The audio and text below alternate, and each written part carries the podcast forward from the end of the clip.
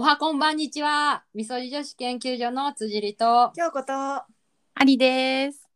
ーい。ーい、今日はゲストさんが来てくれました。ありさん、あはい。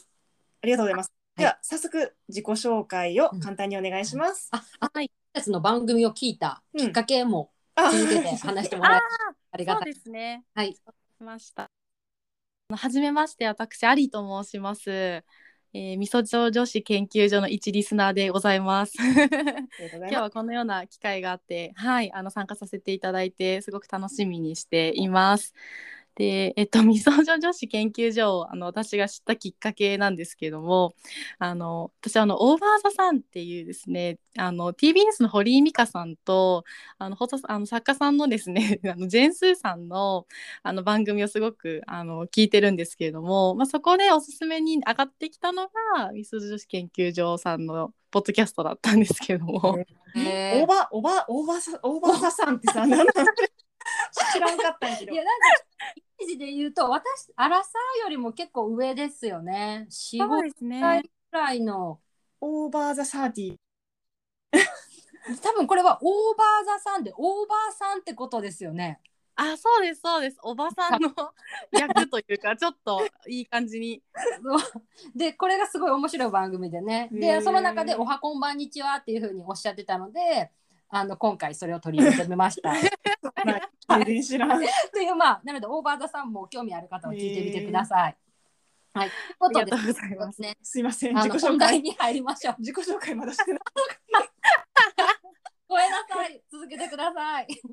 あー、わかりました。えっと、私がありと申しまして、えっと、パーソナルキャリア株式会社という会社で、まあ、人材のご紹介をしている、あの、お仕事をしてるんですけれども、まあ、27歳、あの、独身女といったところで、まあ、多分一リスナーの方には多いのかなと思うんですけれども、結構同じな感じです。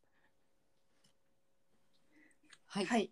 パーソナルキャリアうん株式会社って私聞いたことなかったんですけど、うん。なんかその人材系の会社ですよね。そうですね。多分皆さんが知ってるところで言うと転職の支援サービスの DUDA っていうアプリあー DUDA っていうサービスがあって、はい。まあ、結構20代30代ぐらいの若手の方の初めての転職をご支援する機会が多いエージェントかなと思ってます。そうなんですね。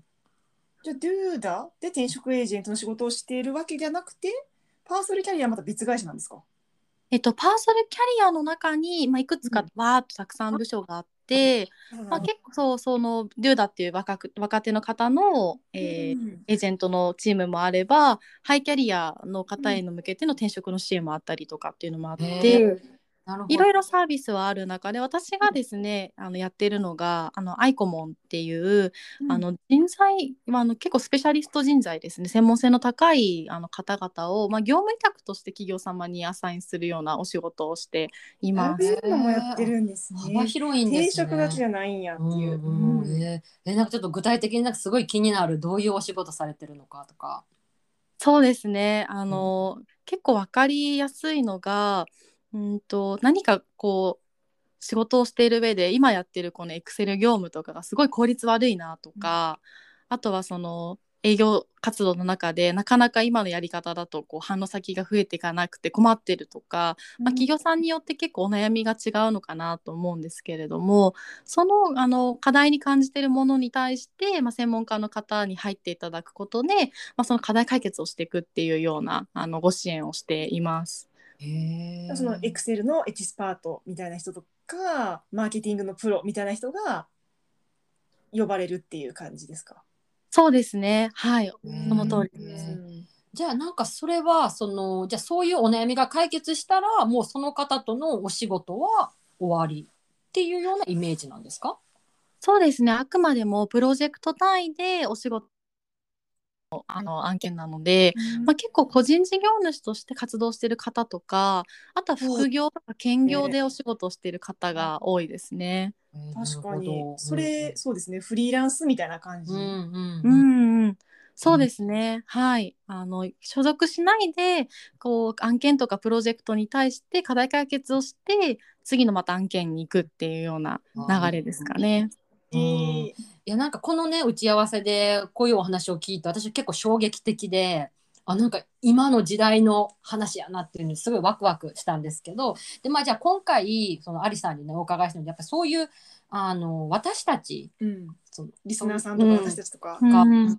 そんな私のキャリア、そうそう。一サラリーマンとして普通にうん。会社員で働いてる人が多いと思うんで、なんかそのキャリアとか最近すごい言われてるけど、うん。毎日ピンとこないっていうか、うんうんうん。キャリアってどうしたらいいんですかっていう話ですよね。うんっていうのでね。アリさうん。の、さんのお考えとか、その経験からこれをねみんなにこうしたらいいんじゃないですかみたいなことをね聞いていきたいなと。はい。はい、うん思いますのでいっぱい質問したいと思います。ありがとうございます。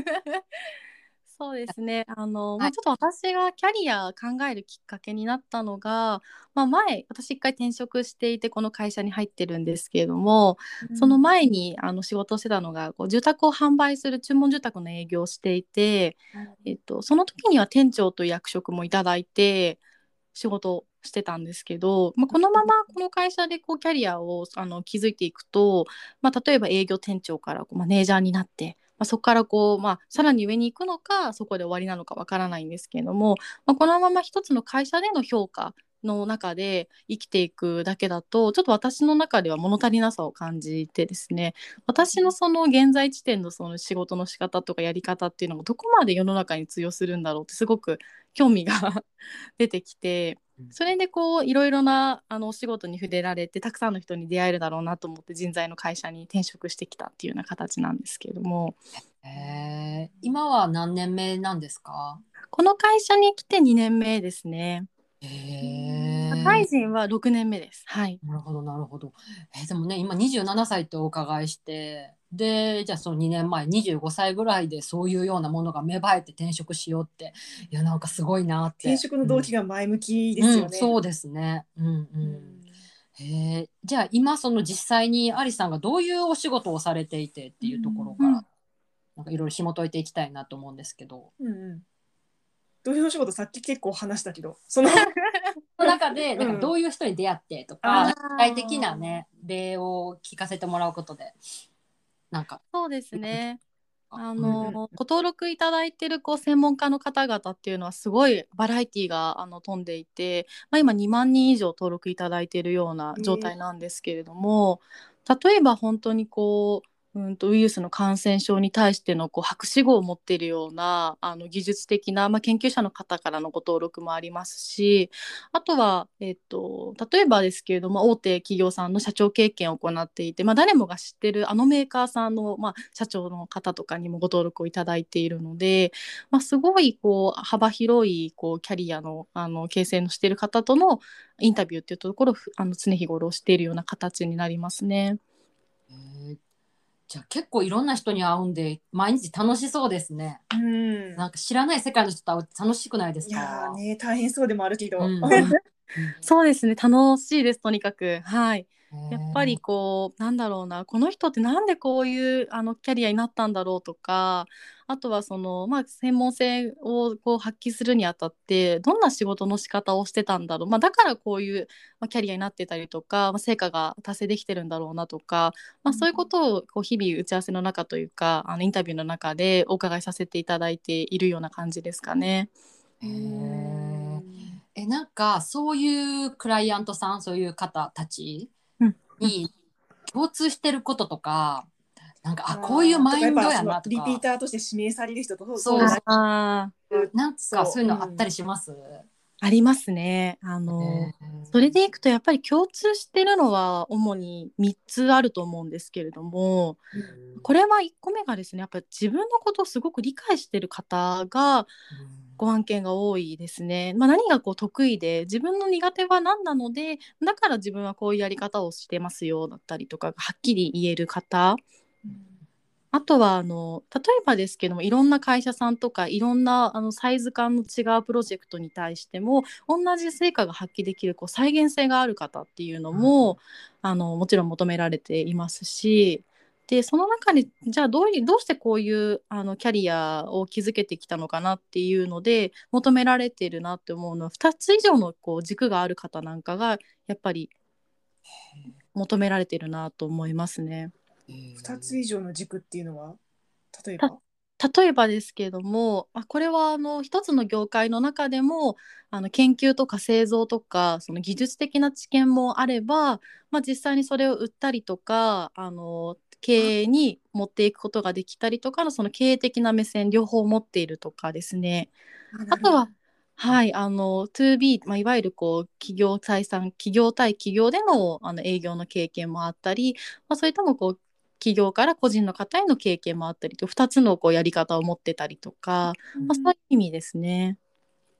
はあ、なるほど。な、まあ、確かに聞いてる納得っていう感じ。えでもじゃあさっきね話したんですけどじゃあえ今自分って何が強みかわからないとか、うんいいってわからないとかって多分思ってる人って少なくないと思うんですけどうん一体どうしたらいいんでしょうか？誰キャラ？いやなんか多分そういう人多いと思うんですよね。どどういうふうにやっていけばいいのかなって思って。確かに確かにそうですよね。私もある何キャラやば。今のね自分で突っ込んだからごめんちょっと面白かった。どうぞちょたまにちょっと京子ちゃん壺に入る時あるんで、はいやってください。いや めっちゃ笑ってますね。いや京子ちゃんこれがねあの可愛いところ私好きなんですよね。いや京子ちゃんちょっと今収めてもらってるんで、あのいや私が先に進めてますね。そうですね。あのまあなんかいくつか多分やり方はあるのかなと思うんですけど、はいまあ、多分まず自分のことを知ることがすごく重要かなと思っていて、はいまあ、例えば一つの仕事を取ってみても、まあ、すごくその仕事に対して丁寧にやるのが得意な方とかそれともスピーディー早くやるのが得意な方とかあの数字を見たりとか管理するのが得意な方もいれば人と話すのが得意な方もいると思うんですけど今みんながこう自分の仕事でやっている当たり前にやっていることっていうのが他の方が得意としてないことだったりもすると思うんですよね。まあ、なのでまずは自分が何が得意なのかっていうのを、まあ、客観的に見ていくっていうのがすごく重要かなと思います。うんなるほど。えじゃあ具体的にじゃあそれをどうやってねやっていくのがいいんですかね。なんか私がこう使ってたっていうか これはあんまり良くないんですけどこう人材の会社が言うべきではないかもしれないんですけど、例えばですけどもウォンテッドリーさんっていう会社があるんですけど、うん。こう自分のキャリアをこう登録しておくと、まあ、企業さんからオファーがかかってくるっていう、まあ、そういう仕組みがあってですね、それってこう客観的に今の自分のこうキャリアを書いたことによってそれに興味がある人と、まあ、人事の人と打ち合わせができるようなあのアプリなんですけれどもそこでこうやっぱり自分のこうどういうふうにこう仕事をしていたのかだったりとか、まあ、人事のプロですから、まあ、その方との壁打ちをすることによって結構自分のキャリアってこう言語化できてくるっていうこともありますね。とう？んうんうん仮に転職しなくてもそういう媒体に登録しておいて、まあ、自分の現在地点を知るっていうのはすごく効果的かなと思います。ああなるほどねそ。それって本名で登録するんですか？結構 Facebook と連動することができるのでくても大丈夫な場合もありますね。今の会社にバレたらえこいつ転職って思われますよね。確かに確そういうのってねつながってるっていうし社会の上の方とか。なるほどね。まあでもまあ一回そういうあの自分の市場価値というか、うんで自客観的に見て周りからどういうふうに見られてるのかなっていうのうんも手ですよね。うんじゃあ例えばちょっとそれはちょっと抵抗あるわっていう人うんうん、あそうですね。モールステップみたいなのってなんかあります？そうですね。最近だとあの一番ハードルが低くてこう自分のこう発表する場が取れるのは、はい。スリーっていうアプリがあるんですけれどもこれがあの大体30分ぐらいですねこう勝手にマッチングされた3人でこうランチをするっていうアプリなんですけど。えーえそれは、えっと、オンライン上でランチするんですか？あそうです。オンライン上で例えばこうもうあのズームみたいなやつがこう組まれてそこでえ？3人で「はじめまして」って言って「何の仕事してるんですか? 」っていうインタビューをお互いにするっていう。あでもなんかあの面白そう。今コロナ禍でやっぱりなかなか人とは会えない、ねこともあるしオンライン上じゃないと出会えない人とかもねいますもんね。えそれはみんなその自分のキャリア形成に悩んでる人とかが来るんですか？あいえいえそんなことはなくてですね。はい。例えばこうちょっと業界違う方と知り合いたいとか同世代であの仕事してる方と知り合いたいだったりとか、友あそれ達をあ増やす。そうですそうです。はい。あなるほど。あなんか思ったのがやっぱこうやって人と話すことであ私これ得意やなとかこれ好きなんやなとかって、なんか結構見えてくるものあるなって私も思うんですね。これすごいなんかいいなっていうふうに、はい、思いました。そうですね。アプリを登録したらまあ無料でできるんですか？無料でできます。あ全然ステマじゃないですよ。へえ面白い。私も登録したことあるんですけど結構同世代の方とかもう全然こう違う職種の方とかと話ができるのであ今まで。でしかもその後30分のミーティングの後にまたこの人たちとお話ししたいなみたいなことがあれば、まあ、それもまたこううん豪華交換なんかこう Facebook 交換したりとかもできるので。すごーすごい広がってきます人脈が。時代はすげえな。すごいな。う ん面白い。なんか、うんね、やっぱりその自分はずっと新卒で同じ会社でずっと働いててこの先私のキャリアってどうなるんだろうって思ってる人多いと思うんですよね。でどうやって言ったらいいんでしょうかね。またまだ丸投げキャラ。いやもうあれさんかその頼もしすぎて。ぼんやりしてる。いややっぱりやりたいことがある人はもうやってるし、うん、確かに。自分の強みも弱みも分かっててやるべきことこれやります。あれ今やってると思う、でもそれを分かってない人の方が多分多い。うん、もやもやしてるし、ね。でもこの時代の変化が激しい中で、うん。ああ私は60歳まで何をやるんだろうかみたいな、うん。う。ん。うんそうですね。そうなんか日々の仕事をやるのは当たり前として、これだけでいいんだろうかみたいな、うん。うんあとじゃあ自分のねさっき言った強みってとか。そうそうそうそなんかあの打ち合わせでうんアリさんがお話ししてた、あのなんだっけアプリを使って、うん毎日なんかいろいろ自分を知るためにああ、そうですね。とかってあれがすごい私興味深かったんですけどそれについて聞いてもいいですか、ありがとうございます。ちょっと私が体壊した時期が一時期あって、まあ、その時にこういろいろこういろんなこうなんですかね文献読んだりとかこういろんな話を聞くと、まあ、結構自分の気持ちをああの目に見える形にした方がいいよといったところで心の日記を始めたんですけれども。ああはいはいで心のノートっていうアプリがありまして、まあ、そのアプリの中では結構こう自分の気持ちをこう色に表して、まあ、その色に対して、まあ、どんな気持ちがなぜそうなったのか。なので、まあ、今後どうしていきたいのかといったところをこうアプリ上の中で書いていくようなものなんですけれども、まあ、そうするとこう例えば1週間とか1ヶ月とかでその内容を見な見返した時にあ自分結構この週調子悪かったんだなとかあの少し前向きな気持ちになってきてるがなんでだろうとか客観的にこう見えるようになってきたので、まあ、結構そういう自分の気持ちを日々書いていくっていうのは大事だなって思いましたね。なるほどね、うん。なんか自分を客観的に見るってところですかね重要、そうですね。やっぱりこう専門家の方々にも言えるのが、まあ、自分のことを客観的に見てる方っていうのがやっぱすごくこう大前提強いなっていう印象はありますね。やっぱなんかこう自分なんてとかこう私はまだ全然とかっていうこうマイナスな気持ちになって自分を自分でこう認めてあげられていないとそれってやっぱり相手も認めてくれないよねっていうあのことなのかなって思うのでまずは自分のことをまあ認めてあげられるためにその自分のことを知っていくっていうのが重要かなって思いますね。なるほどね。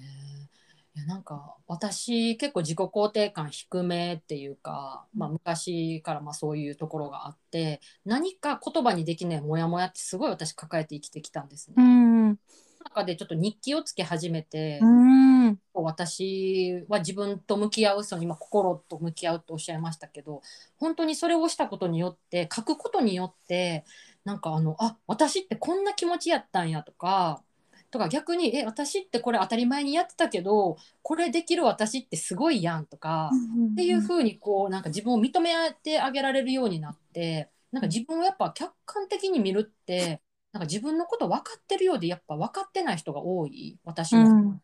だからやっぱ書くとか記録するっていうのってすごい大切なんやなって私も身をもってあの実感しているところがあるのででもただ日記書くって結構ねハードル高かったりとかするじゃないですか人によって。は。うんうん。このアプリでそういうのができるってなんかすごいいいなって思いました。そうですね。私も結構続かないタイプなので、まあ、まずずは自分のやれる時からみたいな感じでハードルすごく下げて、まあ、それでこう気が向いた時からこうちょっとこう気持ちが落ち込んだ時とか逆にいいことがあった時とかにこう書くようにあのし始めてますね。えー。なんかさこれあとあの生理周期アプリとかあるやん。自分の生理をこう、ああなんかそれと連なんか一緒に見比べたら面白そう。あこの週私あ生理終わったからめっちゃハッピーなんやとか。いやそれめちゃくちゃあります。私うんうん。もなんかすごく気圧によって気持ちが落ち込んだりとかしてるんだなってこのアプリをあのしたことに気づきました。うんうん、やっぱりなんかねいろいろつながってるからねいろんなことがうね、ん重なっての今の多分自分があるって思うのでうんうんこういうのなんかアプリを駆使するってめっちゃいいですね。いやアリさんすごいと思って。いやでも本当になかなかこうなんていうんですかねアナログなものだと自分が続かないなっていうもう今までの経験上の それこそ自分の経験であるのでなんかライトにできないかなっていうのさっきのその3人でミーティングするやつもそうなんですけどまあちょっと続かないけどまず機会をちょっと取ってみようかなっていうものを日々探してる感じはありますね。なんか全部今すぐ取り入れられそうなそう。なんかうん。そうですね。私が今聞いてと思ったのがその今今その自分を知るとか客観的に知るっていうところででも自分の能力はあやっぱ上げていかないといけないじゃないですか。それはどういうふうに、まあ、例えば副業が認められてる会社はなんかそ別の副業をしてそっちでキャリアを積むっていうこともできるんですけどうん実際そうじゃない会社も多いじゃないですかう副業たり。うんねなんかじゃあ自分はサラリーマンしやっていてじゃあこの先どういうふうにキャリア形成していったらいいんだろうって私思ってるんですよね実際に。そうですね。一つはもちろんその会社でどんどんこう役職が上がっていったりとか。できたらいいですけど、うん。うん、確かに会社によってねそのさっきの求められてる人材は2つのフィールドを知ってる人、まあ、よりいいんでしょうけど、とかね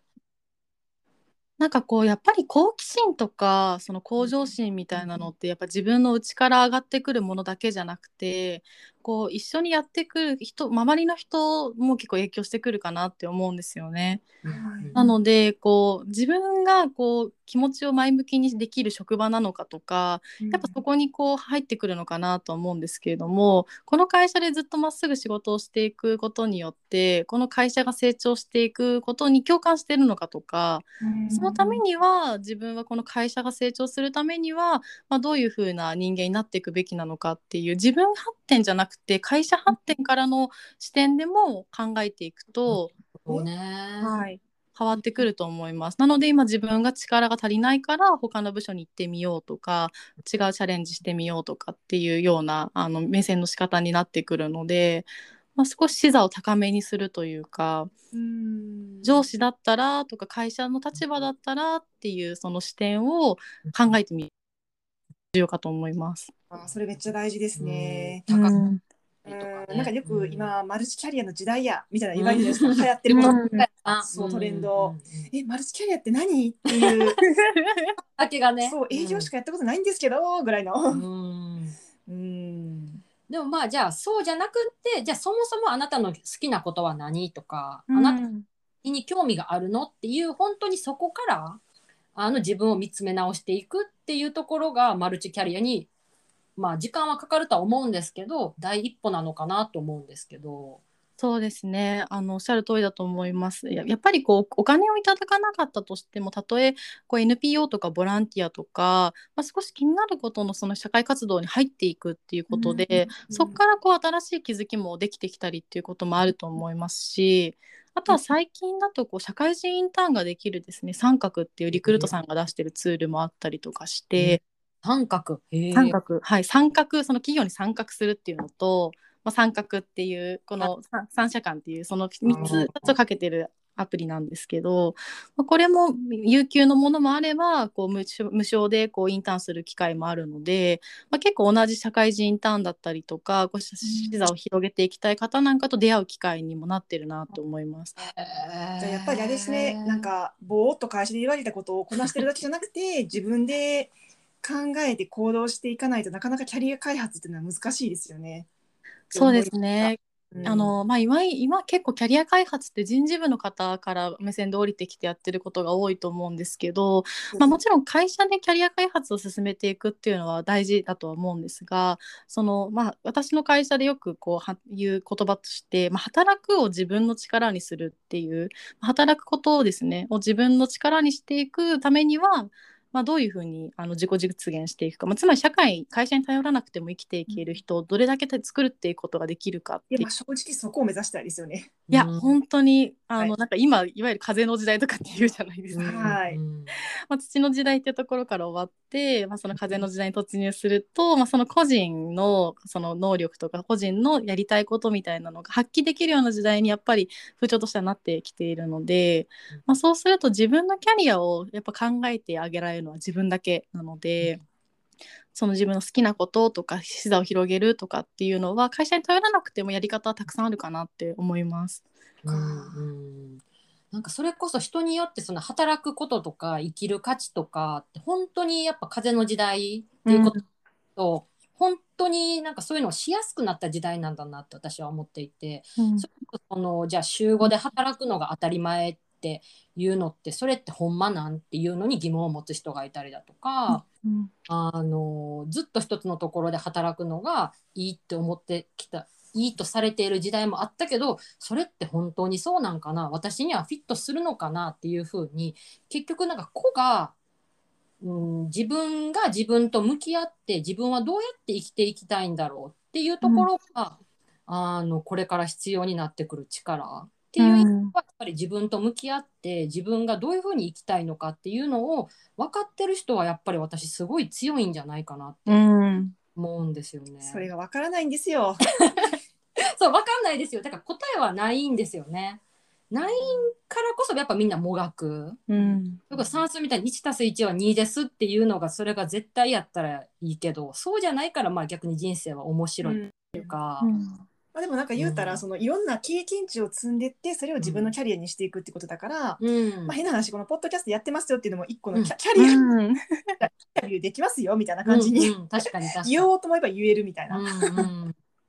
えー、やしやっぱりなんかこのアリさんってすごいアンテナをめっちゃ張ってはるっていうか、アプリもポンポンポンポン出てくるやんか、まあ、こういう仕事をされてるっていうのもあるかもしれんけど、やっぱりそういう人ってやっぱ話してて面白いし、うん、なんか魅力的やなまあ、アリさんはどこの会社でもやっていける人材だと、うん、思います。そんなことないです。でも本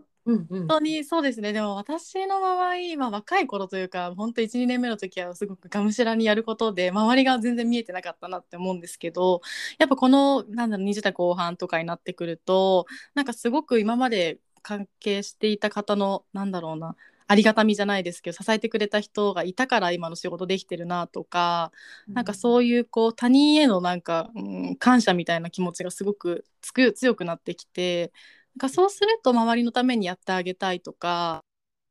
こう自分から相手のために行動していきたいっていう気持ちになんかすごくなってきたなって思います。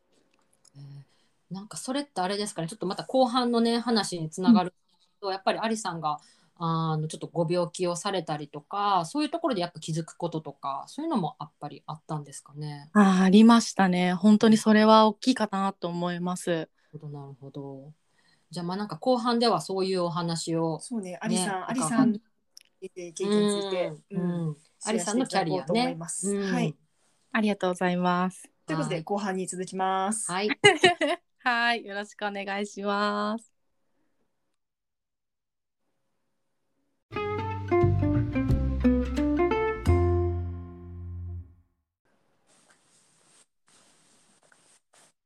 じゃあ後半戦。はい、はい、後半は、えーまあ、前半のキャリアってところからちょっとシフトチェンジしてアリさんご自身の話をしていただきたいと思います。はいまあちょっと前半でもねご病気をされたっていうことで最近ちょっと休職してて復帰されたっていうところですのでその話をしていただきたいと思います。はい。ちょっと後半戦は私の話について、まあ、皆さんもしかしたら興味ないかもしれないんですけれども、お話ししていければなと思っています。でそうですね。ちょっと私のことになりますが今年の3月から6月の3ヶ月こう休職をしていました。今の仕事をこうちょっとストップっていう感じになっているんですけれどもまあこうそのない流れになってしまったこうきっかけみたいなのはこう皆さん休職をされたりとか、まあ周りにいらっしゃったりとか、まあ、ご自身もされたこともしかしたらある方もいるかもしれないんですけど私の場合ですね結構一一個の要因ではなくてまあいろいろとけ分析していったら、まあ、いろんなことが積み重なったそのなんかこう階層ごとになってしまってまあちょっと心が疲れてしまったっていうのがあって。まあ、例えばこうちょっと私が2年前に転職したとちょっと先ほど申し上げたんですけれどもちょうど2年前ってコロナになった瞬間というかばっかりだったんですけども、まあ、今まで結構アットホームにこうみんなでこう仕事をするっていう職場から今の職場がもうほとんどオンラインで仕事をしてるんですけれども、まあ、転職してすぐこうオンラインの仕事になってしまってこうコミュニケーションがなかなか取りづらかったりとかこうすると関係性がなかなか築けないまま仕事をしてるのにすごくこう心が疲れてきてしまって。あとはこうちょっと近しい人の死があのあってですね、まあ、父親だったりとかもともとの同僚なんかがこう亡くなってしまったりっていうのもありまして、まあ、こうなんかこう仕事をしていく上でなんでこう、まあ、仕事きっかけでその2人は少しちょっと体調を崩してしまったっていうのもあったので。なんかこうこのままの仕事の仕方でいいんだっけとかこう大丈夫なのかなっていう将来的な漠然とした不安がすごく積み重なってしまってですね、まあ、それでこうなんだろうなこう3月の頭ぐらいの時点だと涙が止まらなくなってきたりとかこう吐き気が止まらなくなったりとかこうどうしてもこうか朝起きようと思って頭痛がすごくしてしまったりとかどうしても自分自身でこう自分のこう感情をコントロールできなくなってきてしまって、まあ、そんはいその平日だけじゃなくて休みの日もそんな感じになっちゃってたんですか？そうですね。あの寝られなくてとにかく。なんかこう不安でこう気持ちがいっぱいになっていろいろ考えちゃってどうしても寝られなくて、まあ、そうすると平日でも休日でもすごい疲れてるんですよね体も心も。なのでそう全然そこでこう気が休まらなくなってきて、まあ、ちょっともうどうしようもないなって言ったところであの会社にこう産業医がいたのでうちの会社の場合はですね、まあ、一応産業医の方にこう現状をちょっと伝えて、まあ、すぐにあの医療機関に行った方がいいっていうことを言ってくださってでそれでこう医療機関受診して、まあ、診断名はこう双極性障害っていうこう気分の波がこう自分でコントロールできなくなる病気なんですけれども、まあ、いわゆる躁うつ病っていうやつですね。になりまして、まあ、ちょっともうすぐにこう仕事はこういろんな方にお願いする形になって転職しそうですねになりました。じゃあそれが3月で3ヶ月ぐらいですかね、うん休職期間は、うん、どういそううですね。過ごされてたんでしょうか？そうですよね。なかなかこんな話聞く機会ないのかなと思うんですけど。いいのかなっていうところなんですけど、まあんでくださいということで どんどん聞いていこうかなと あぜひぜひ。言える範囲でもちろん。そうですね。やっぱ最初の2週結構こうなんだろうな起き上がったりとかするのもすごく辛くてとにかくゴロゴロしてて、こう薬を飲みながら一日が過ぎていくのをただ我慢してるみたいなうん なるほど。うんうん。でやっぱ結構就職したすすぐだったんで会社のこともすごく気になっちゃっていてあの仕事って、あこのままどうだったかなとかなんかこう仕がかりこの前この方にこのあのお願いしちゃったけどもなんか嫌な気持ちになってないかなとかなんかやっぱそういうこう対人関係のところがすごく気になっててあと友達ですかね友人にこの自分の状況を伝えるのがすごく最初怖くて。なんかわかります。いやそうなんかこう今まで元気で仕事バリバリしてる自分に対して仕事を友達だと感じてた方ももしかしたらいるのかなとかって思っちゃってて。あーへー。それでなんかこう弱みを見せられないじゃないですけどもん。なんかこういう姿を見せたらすごく幻滅されちゃうんじゃないかなとか。うんうんうん結構すごい最初勝手にすごい被害妄想的に考えてて。ないのにってね周り思うけど。考えるといろいろなことを妄想しちゃったりとかしてねマイナスのことばっかりそういう時って考えちゃいますよね。いや本当その通りで結構なんか自分のなんか自分自身でこう一人でこう考えてる時間も多かったせいもあるんですけどなんかこういう現状をこうなかなか人に伝えるの怖くてすごく一人でこう引きこもってたなっていうのが最初の頃だったんですけど、うん。まあ、徐々にこう、まあ、私の方からこう今友達が遊びに誘ってきたりとかしてちょっと難しくてこういう状態なんだよねって言って話をしたら、まあ、それを受け入れてくれてるあの友達がすごく多くて、まあ心配してくれる友達も多くて、まあ、親も含めてこうまずは休めよみたいな話を言ってくれるこううん。優しい方々にあ包まれてたんだなっていうのをすごくうん。最初の1ヶ月ぐらいですかね、まあ、それですごい心が救われてきてうん。整えていこうっていうような感情になってきたっていうところですかね。それが1ヶ月目と。わあ1なんかヶ月でもなんか胸がううんってなります。うん。そうですね。なんか結構私も今までバリバリ仕事をしてきてまあ鬱になったりとかこう体調崩崩してる方をお見かけしたことはあったんですけど、うん。まさか自分がなるとは思ってなくて。いやみんなそうですようね。ん。いやもう本当にやっぱこう自分の力ではどうしようもないことみたいなことが、まあ、コロナのせいもあったりとか、まあ、結構そう起きてくると自分の中で処理がやっぱできてこないので、なんかその処理のスピードが追いつかなくなるってこういうことなんだなっていう。なるほどね。もうキャパオーバーみたいなそういう感じですかね。そうですね、まあ、仕事もなかなかこう今までのやり方とはちょっとまた全く別のやり方になったりとかもしたりしてたので、うんやり方も変わって職場の雰囲気もこうやり方そうですねコミュニケーション取り方も全て変わって、まあ、私生活もこうちょっといろいろあってっていうのもあって、まあなんかちょっと自分のなんかこう置き場所みたいなのがなくなってしまったっていうのが辛かったかな。えなるほど。でもその、えー復帰するっていうのって結構早いんじゃないかなって私は思って、うん。でね今は普通にもう復帰されてえ6789ヶ月経ってるのか、うん。うん、だからその3ヶ月間でどういうふうに、まあうんじゃないですけど、されたのかなっていうのは気になるところです。うん。そうですね。まあ実際ちょっとまだ完治はどうしてもしてないんですね現状、まあ、その中で職場復帰してるっていうのは前提なんですけれどもやっぱりこう1ヶ月目そういう形でこうずっと自分の中でこう落ち込んだところから無理に何かしようっていうのにはしなくて、まあ、結構周りの方とかもこう好きなことまず最初やったらいいんじゃないの、まあ、それもお医者さんに言われてですねやれることからやった方がいいんじゃないの？っていうのであなんかやってたのが私結構料理するのがそれで好きだったんだなっていうのはなんかどんなに体がちょっと壊してもこうた食べるのは置いといて作るのはすごく好きで。それをやると気持ちが楽になったりっていうのもあったのでなんかそういう自分で考えて調合したりとかこれ今日食べようかなとかって考えることがすごく好きなんだなっていうのは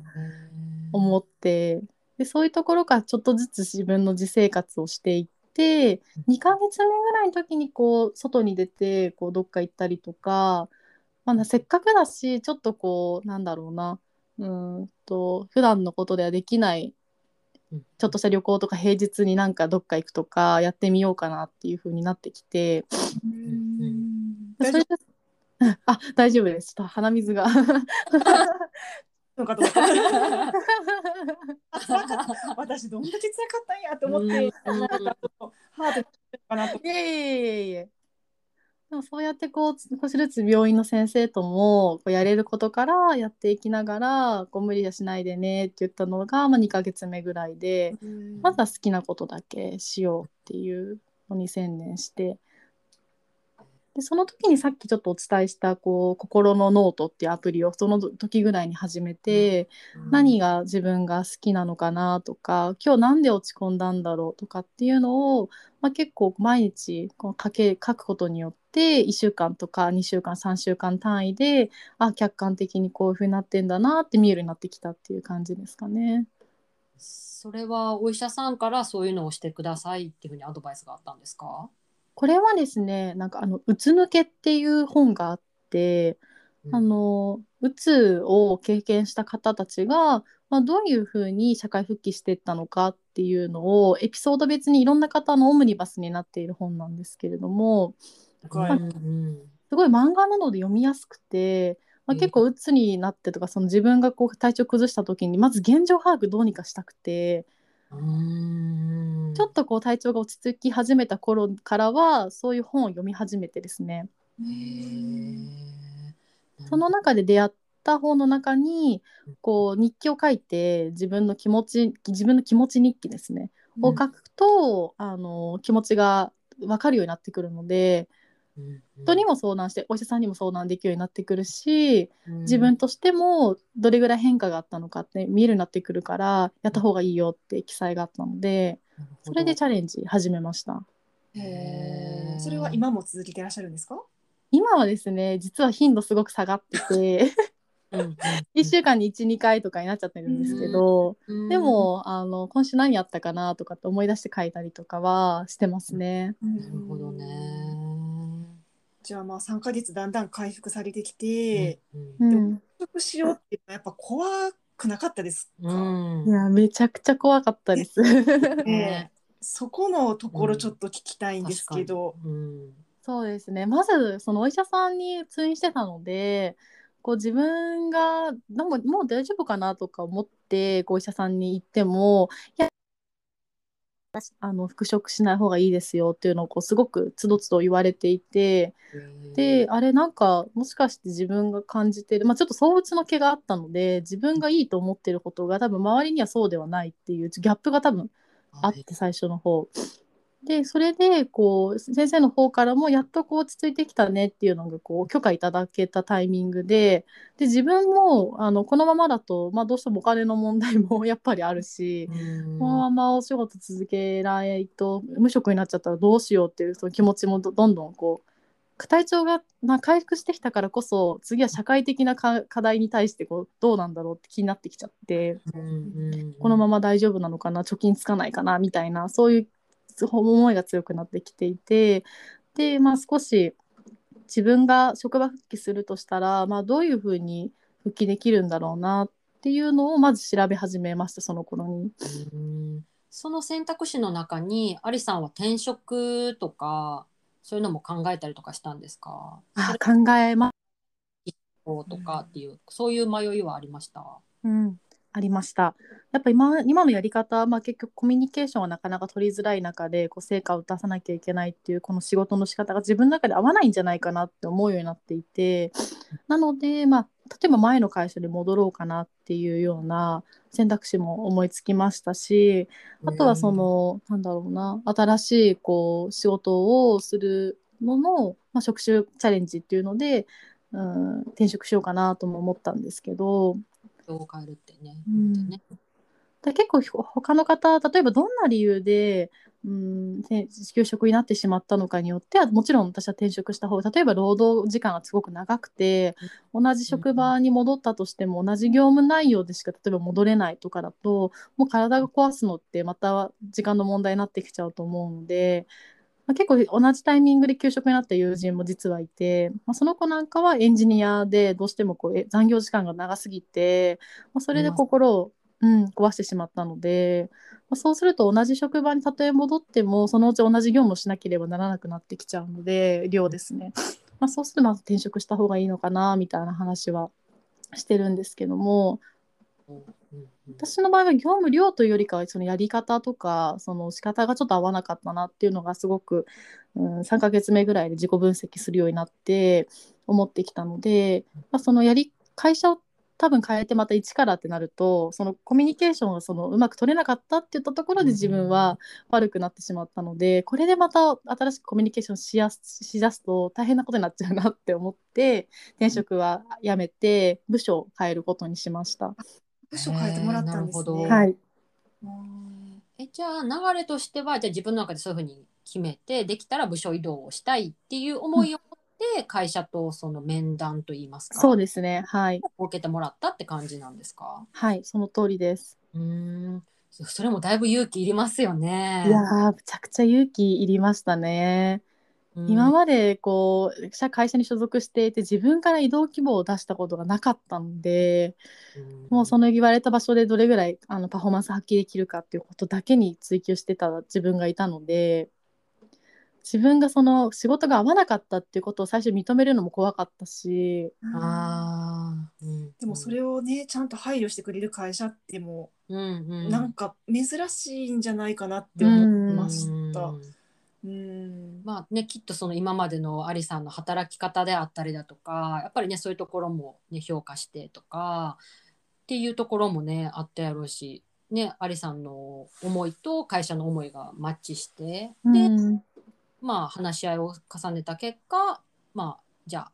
部署移動して副業っていうふうになったんですかね。そうですね。もう本当これは会社に裁量というかあのありがたいなっていう気持ちがあるんですけども、うん。やっぱりなかなか、うんとまあ、体壊した後に就あ再再度こう職場戻ってくるにあたって、まあ、結構こう身構えちゃう会社も多分多いのかなと思うんですけど まあ実際自分自身も逆の立場だったらどう接したらいいのかってすごい分からなかったりもあるかなって思うんですがあのまあ、結構こう今職場の上司の方とは毎日こう業務量のミーティングだったりとか、まあ、その体調面についてのミーティングもさせてもらってで、まあ、そうした形でこう日々こう自分の現状みたいなのと、まあ、客観的にどう見えてるのかっていうのを、まあ、今私のその状態としてやっていただけてるっていうのがあって、まあ、それはもう本当にありがたいなって思いますね。ありがとうね。うん。じゃあまあそういう中でアリさんもまあ自分はこういうまあ人間ですとかこういうところが弱いんですっていうのも思い切って話したことでやっぱり今にこうつながっているのかなって思うんですけどそうですね。を踏み出すっていう決断をされたことがまずすごい。その復職はもうフルタイムで戻られた時短勤務とか選べたんですか？いやもううちの会社はですねそうしたことができなくてもう戻るんだったらフルタイムっていう。あーそうですよねうんなので、まあ、今ちょっと残業はなしっていうその設定にはなってるんですけれども、まあ、とりあえず例えば時短とかこうリワークプログラムみたいのは、まあ、最低限今現状とかなくてもうすぐにこうフルタイムに戻らなきゃいけないっていう時のうんもう1週間ぐらい前からすごいドキドキしててだよね。うん。働けるかなとか。ねしかもまあ部署も変わるっていうことだったのでその部署の仕事に始めるかなとかやっぱりすごく考えちゃっててですね。まあ多分私の場合はその復職した後の仕事っていうのが、まあ、自分のやり方とか今の調子に合っていたので、まあ、少なくとも進められてはいるんですけど仮にこう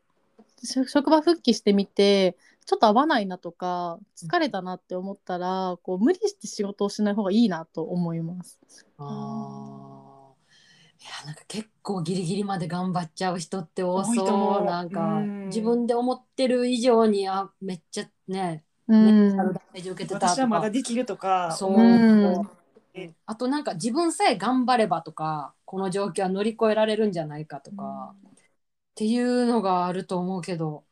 アリさんはなんやろ。あもうちょっとここまでやばいなと思って、まあ、ちょっと産業医の方にしょうあの相談されたって感じなんですか？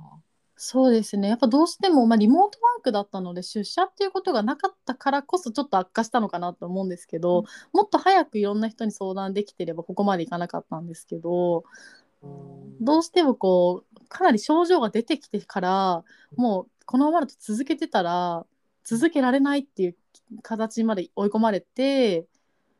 就休職になってしまったので、まあ、まずは大前提そうならないように、うんあの自分のセーブを自分の気持ちとかに向き合うことがやっぱ大事なのかなとは思うんですけど私の場合結構無理をするタイプだったのでうんでちなみにその、まあ、今も完治はされてないってことでお薬もまだ服用されてるんですよね？飲んでますね。これはでもだんだん良くなってるなっていう感覚はあるんですか？それともずーっと薬って飲むんですかね？そうですね。なんかお医者さんに今言われてるのが大体半年からあと1年ぐらいは投薬を続けた方がいいって言われていて発症、まあ、復職後のその経過観察後で大体1年単位のタームで見てらっしゃるみたいなんですね。でやっぱりこう1年以内に再再休職してしまう率が30%から40%ぐらいそうです、ううん。ん。いらっしゃるみたいなのでやっぱその自分が治ったっていう気持ちにならないでくださいっていうのはすごく言われてます。ねあのちょっとおお金的な話にちょっと聞きたいんですけど、はい、給料っていうのは出るあ有給消化はまあうんうん。して、でまあ20日ぐらい有給消化した後はどういうふうな感じで無給えっとあの原則会社からの支給はないうちは会社だったんですね。会社とか公務員さんだではその会社の方からお金が出るっていう制度がうんあるんですけれども、私の会社の場合はそれはなかったので、まあ、単純にその福祉、えっと社会保障の中から、まあ、今払われてる給料の3分の2は支給される形になるので、まあ、そこから結局配料とかあのいろいろ引かれてっちゃうので手取りは全然こう3分の2ではなかったっていう感じなんですけど、うんまあ、少なからずその最低限のお金はもらえるように、まあ、もちろん申請してっていうので若干こう時間タイムラグがあったので、3ヶ月間の給食の間はもう本当貯金だけで生活しました。へえ。まあでもやっぱりこういうねやっぱさっきもおっしゃいましたけどお金の問題とかねそういうので不安な人やって多いから、れでねやっぱ休めないとかそう怖いってなりますようね。ん多いからやっぱりこういうねあのそういう社会保障の制度があるんですうんね。うんうん。そうですね。なんか社会保障ってなんか当たり前のように天引きされてるので何に使われてるかってあんまりこう皆さん認識されてないのかなって思うんですけど私結構 FP の勉強もしていてファイナンシャルプランナーの中のその資格の中でその社会保障っていうのはどういうふうなものがあるのかっていうのはまあなんとなくか知識としてはしてたので、まあ、多分社保障は取れるんだろうなとは思って若干頭の片隅にありながら休職したっていう感じですね。へえやっぱりそういう知識って大事ですね。そうですねやっぱ何かあった時にそれを調べ始める体力がやっぱないのでうん事前に例えばもちろん健常なうちとかに会社でと例えば休職したらどういう手続きになってるんだろうとか、あとはそのなんだろうこう復帰するにあたってどういう規定があれば復帰できるのかとか見ておくと良かったなってすごく思ってますね。なんかさ意外に自分の会社の制度とかそう。こういうのってさ知らないこといっぱいない。なんか結構これお得情報っていう自分かさから取ってうん。うん。ないも見えないもんね。うーんとかね。えだからやっぱそういう元気なうちにそういう制度を知っておくっていうのも確かに大事なんやね。そうですね。なんかその辺を例えば準備できていたらもう少しこう復職の気持ちとかハードルって下がったのかもしれないなとかっていうのもあるので、うん。なんかあと聞きたいのがそのまあうんあのまあ、結構周りに今復職っていうか休んでる人とか復職された人って結構多いんですよね、うん。うん多いと思うんですけど周りの人とかはどういうふうに接しするのがいいんですか、うん。なんかあります？ああそうですね。なんかこういうことに救われたとかそういうことよね。うん。あー。確かにでもそれでいくとなんか何か分かんないことがあったらとかその困ったりなんかすごい大変なことがあったら連絡してねって言われることがあるんですけど、うん。自分がそのなんかもう気持ちが落ち込みすぎてる時とかに、ま、わざわざ自分から行けないんですよね。ああはいはいはだから本当定期的に大丈夫とかって連絡をしてくれるだけで嬉しいっていう私は気持ちになりました。い。なるほど。復職後ですよね。そうですね復職後もそうですし休職してる間もやっぱり社会とのそのコミュニケーションすごくあの切れてしまうんで、あーなるほど。うんなんか気になることがあったら連絡してねっていうな一見優しそうに見えて、うん。なんかこう結局こ委ねてるっていうか。いやそうなんですよね。だと自らやっぱ全然連絡できないな怖いしっていなるほう、うん、まあ、あとはその声をかける方もねなんか LINE することでなんか逆に負担になってたらどうしようあってうん。あの LINE とかやったらね、うんうんうんっていうのもあるしそっか。そうですね。私の場合だと結構連絡いただけるとあすごくあのあよかったって気持ちになったりしたので、まあ、結構今自分の周りでも少し体調崩してる方がいるんですけどちょっと自ら「最近どうなの?」とか「調子良くなってきてるの?」とかっていうのは聞くようにしてますね。なるほどなるほど。え逆にこういう言葉はかけてほしくないなとかそういうのってあったりします？別になければ全然いいんですけど。なんか気をあなんかまるまで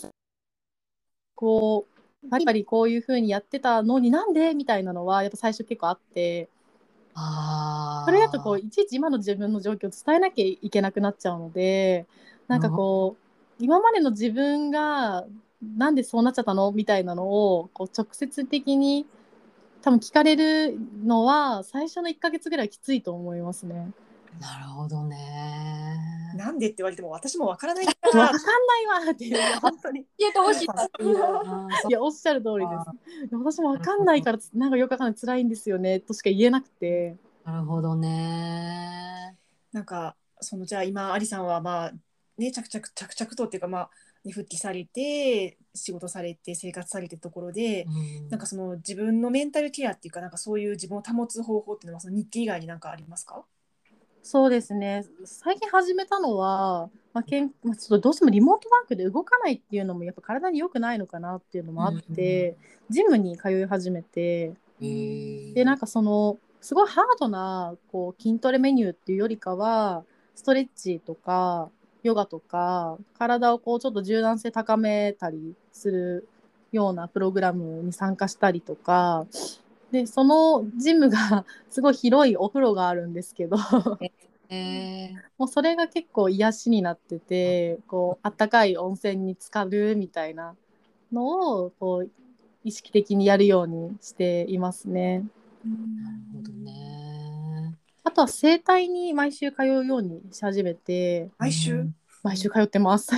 へ なんか自分の中ではわからない体の不調を、まあ、整体師さんって体のプロだと思うのでになんかこうちょっと今週調子悪いんじゃないとかって言ってもらえるとあそっかとかって思えるようになってきたので結構今ルーティンとして、まあ、整体体の不調から自分の心の不調も気づけるようにしようとしてます。へえ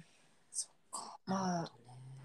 なんかすごいね、あのアリさんお話しするのもうまいし自分のこともすごい分析されてるんですけど、ちょっとこのクロージングに向かうにつれてこの先の、まあ、前半のキャリアっていう話と、まあ、うんご自身の人生ってところで将来像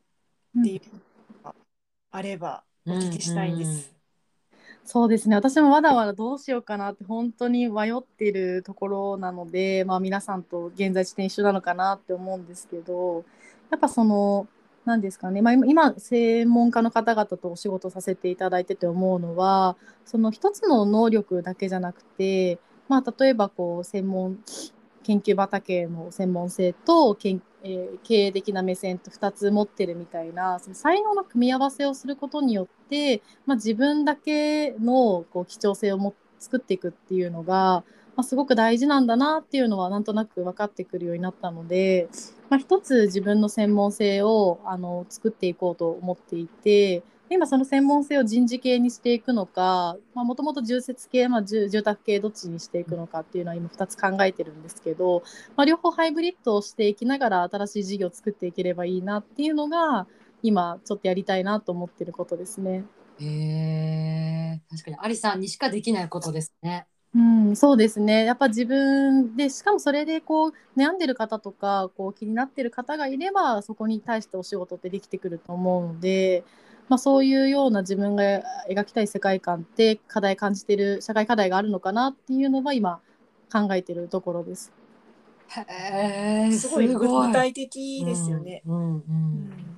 そうですね。まあまだまだ全然、ちょっとまずはちょっと自分の、あの、体調を優先しようっていう気持ちには、あの、おかげさまで なったので、うん。近い将来っていう感じではありますけども。じゃあさい最後に、はい。まあ、その味噌状リスナーさん、まあはい。20代から50代までぐらいまで。ですけど、うんうん。そのアリさんからのメッセージをいただきたいと思います。はい、ありがとうございます。そうですね。あのいろいろ前半にはキャリアの話と後半には私のあの体調の話っていうので、まあお話しさせていただいたんですけれども、まあ、やっぱりこう今まで私もバリバリ仕事をしていて、まあ、バリバリ仕事をしていくことが性だと思っている。が、まあその体調を崩したことをきっかけに、まあ、いろんな働き方をしている人がいたりとかいいろんな現在地の方がいらっしゃるんだなっていうことをまあすごく客観的に見えるようになってきたので、まあ本当に無理しないで、まあ、自分のペースであ進めていく。周りに何を言われようとも、まあ、少し自分はこういう方がやり方としてはいいからとかあの今の自分にはこういうやり方でやっていくみたいなことをあの、まあ、意識としては持っていてもいいのかなって思いますし。あとはそのうん自分の体を、まあ、結構頑張りすぎちゃう方もいらっしゃると思うんですけれども本当助けてあげられるのはもう自分自身しかいないので本当に体を壊す前にこうタッチしたりとかあとは多多少こうちょっと調子が悪くなってきても本当に無理をしないっていうのはまあもう気をつけていただきたいしもうそれが一番大事だなって思いますね。はまあうんまさにあその通りという感じ。ねでやっぱりこうやって自分でねいろいろ体験されていろいろこういう経験されてのお言葉やからなんかすごい重みがあるっていうか、んうん本当に勉強になりました。いやとんでもないです。なんか言い残したことははいございませんでしょうか？はい。えそうですねえじゃあちょっとあれかなあの、はい私も味噌汁女子研究研究所はこれからも聞くつもりなので皆さんもぜひ 今後ともご ご自愛くださいごひいきに。素敵すぎる。ありがとうございます。ありがとうございます。ん。でははい。またあのーアリさんにはいキャリアの相談とかしたいリスナーさんいらっしゃったら、はい。ぜひぜひお便りいただいて、はい。えー、みそじょ経由でアリさんに質問して、うんえっとアリズキャリアコーナーとかもできたらいいなーってぼんやり思ってます。はい。ありがとうございます。コーナー確かにイエーイみたいな。楽しそうですね。長いお付き合いをお願いします。お願いします。はいありがとうございました。えご機嫌を言うんじゃなかった。皆様。からだ、ご自愛ください。言ってたんやんか。ナイスツッコミ。ではではでは。勝間和代やんけ。